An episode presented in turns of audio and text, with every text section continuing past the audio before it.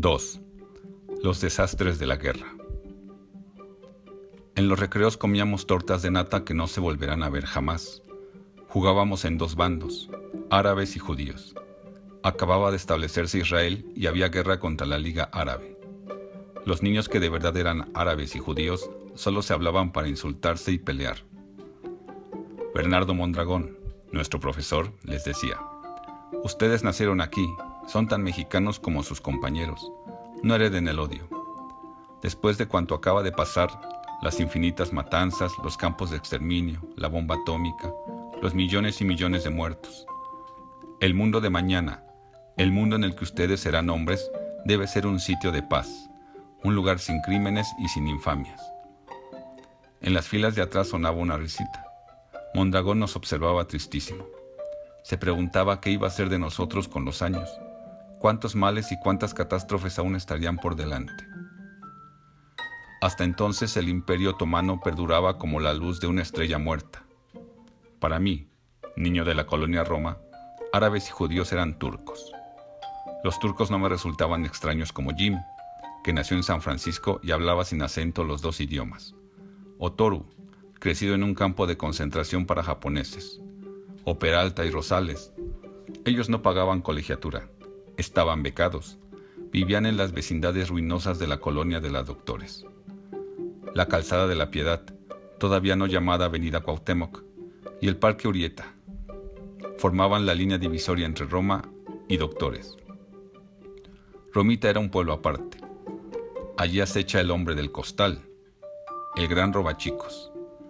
Si vas a Romita, niño, te secuestran, te sacan los ojos, te cortan las manos y la lengua, te ponen a pedir caridad y el hombre del costal se queda con todo. De día es un mendigo, de noche un millonario elegantísimo gracias a la explotación de sus víctimas. El miedo de estar cerca de Romita, el miedo de pasar en tranvía por el puente de la avenida Coyoacán, solo rieles y durmientes, abajo el río sucio de la piedad que a veces con las lluvias se desborda. Antes de la guerra en el Medio Oriente, el principal deporte de nuestra clase consistía en molestar a Toru. Chino, chino, japonés, come caca y no me des. Aja Toru, embiste, voy a clavarte un par de banderillas. Nunca me sumé a las burlas. Pensaba en lo que sentiría yo, único mexicano en una escuela de Tokio, y lo que sufriría Toru con aquellas películas en que los japoneses eran representados como simios gesticulantes y morían por millares. Toru, el mejor del grupo, sobresaliente en todas las materias, siempre estudiando con su libro en la mano, sabía jiu-jitsu. Una vez se cansó y por poco hace pedazos a Domínguez. Lo obligó a pedirle perdón de rodillas, Nadie volvió a meterse con Toru. Hoy dirige una industria japonesa con 4.000 esclavos mexicanos. Soy de la Irgun, te mato. Soy de la Legión Árabe. Comenzaban las batallas en el desierto. Le decíamos así porque era un patio de tierra colorada, polvo de tesontle o ladrillo, sin árboles ni plantas, solo una caja de cemento al fondo ocultaba un pasadizo hecho en tiempos de la persecución religiosa para llegar a la casa de la esquina y huir por la otra calle. Considerábamos el subterráneo un vestigio de épocas prehistóricas. Sin embargo, en aquel momento la guerra cristera se hallaba menos lejana de lo que nuestra infancia está de ahora. La guerra en que la familia de mi madre participó con algo más que simpatía.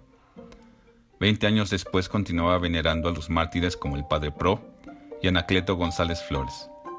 En cambio nadie recordaba a los miles de campesinos muertos, los agraristas, los profesores rurales, los soldados de leva. Yo no entendía nada. La guerra, cualquier guerra, me resultaba algo con lo que se hacen películas. En ella tarde o temprano ganan los buenos. ¿Quiénes son los buenos? Por fortuna en México no había guerra desde que el general Cárdenas venció la sublevación de Saturnino Cedillo. Mis padres no podían creerlo porque su niñez, adolescencia y juventud pasaron sobre un fondo continuo de batallas y fusilamientos. Pero aquel año, al parecer, las cosas andaban muy bien. A cada rato suspendían las clases para llevarnos a la inauguración de carreteras, avenidas, presas, parques deportivos, hospitales, ministerios, edificios inmensos. Por regla general, era nada más un montón de piedras, el presidente inauguraba enormes monumentos inconclusos a sí mismo, horas y horas bajo el sol sin movernos ni tomar agua. Rosales trae limones, son muy buenos para la sed, pásate uno, esperando la llegada de Miguel Alemán, joven, sonriente, simpático, brillante, saludando a bordo de un camión de redilas con su comitiva. Aplausos, confeti, serpentinas, flores, muchachas, soldados, todavía con sus cascos franceses, pistoleros, aún nadie los llamaba guaruras. La eterna viejecita que rompe la valla militar y es fotografiada cuando entrega al señor presidente un ramo de rosas. Había tenido varios amigos, pero ninguno les cayó bien a mis padres. Jorge por ser hijo de un general que combatió a los cristeros, Arturo por venir de una pareja divorciada y estar a cargo de una tía que cobraba por echar las cartas. Alberto porque su madre viuda trabajaba en una agencia de viajes, y una mujer decente no debe salir de su casa. Aquel año yo era amigo de Jim.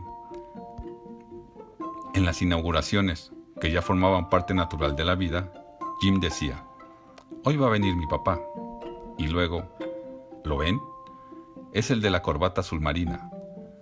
Allí está, junto al presidente alemán pero nadie podía distinguirlo entre las cabecitas bien peinadas con linaza o glostora. Eso sí, a menudo se publicaban sus fotos. Jim cargaba los recortes en su mochila.